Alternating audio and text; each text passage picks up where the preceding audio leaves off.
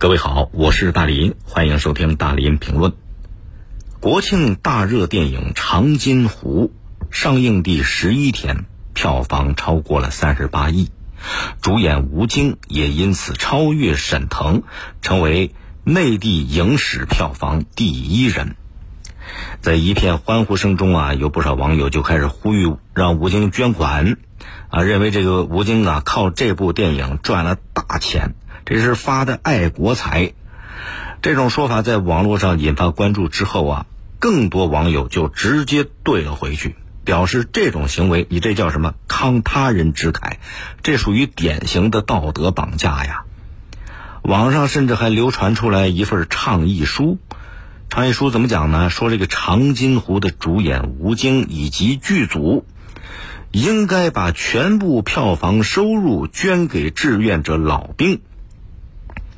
针对这份倡议书，很多网友第一时间站出来回击，认为指责吴京的人，你首先应该干什么？你先把自己的捐款证明拿出来，你再说话，而不是光用道德去绑架其他人。实际上，关于吴京被逼捐啊，不是他第一次遇到。呃，二零一七年八月份的时候，大家知道那时候吴京主演的电影《战狼二》也是大卖，票房很高。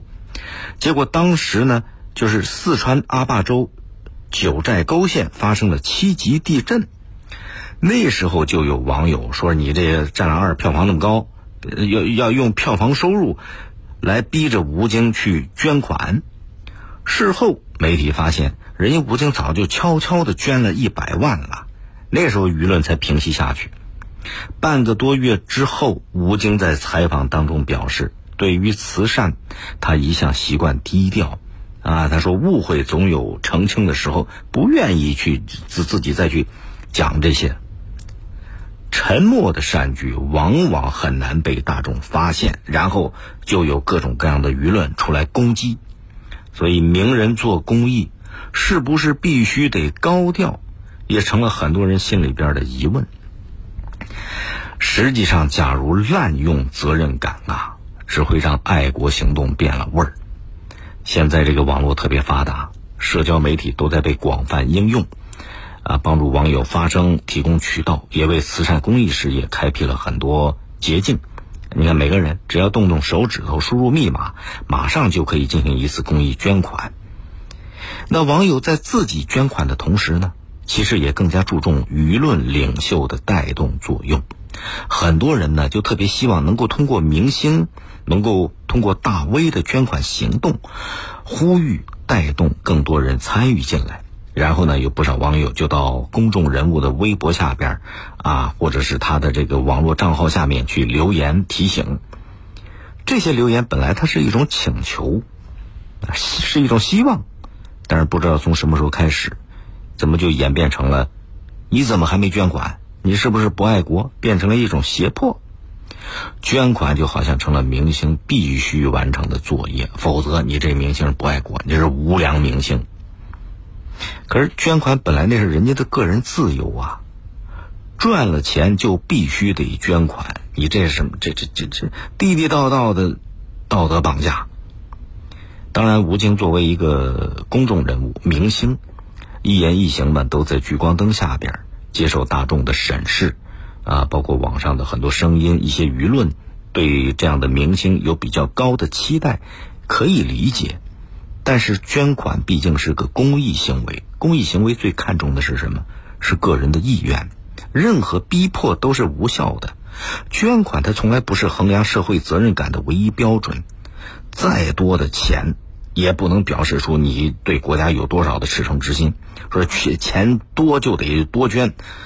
这就叫慷他人之慨。谁说捐少了就没良心啊？这种话就是实实在在的道德绑架，让发自内心的公益善举染上铜臭，啊，它变成了一种妥协。面对一些灾情危机，公众人物是否捐款、捐了多少，成了衡量他们社会责任能力的一个指标了。所以你看，今年七月份河南那个暴雨啊。还有网友列出了明星他们捐款的数量对比，你你看这种善意和爱心都被明码标价了，啊，粉丝多的明星就得多捐，顶流明星起步就应该一百万，你要是捐少了，捐个十万，还被人嘲讽，甚至遭到网络暴力，这成什么了？在部分网友的煽动下，天灾人祸就变成了一场关于资本的较量，捐的最快，捐的数目越多，哎，大家对他的好感度就越高，所以慈善捐款变成了这个明星的一个攀比的工具，给大型企业高调炫耀家底儿搭了戏台子。你要是没有及时纠正这个逼捐的行为，啊。或者为了满足舆论期待，忽略了自己的条件去摆阔，更恶劣的诈捐，这种情况就会多了。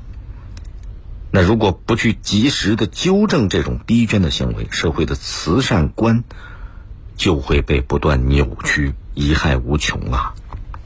社会公益捐款从来只是提倡，从来只是鼓励，你不能强行拿把刀逼着人家捐的。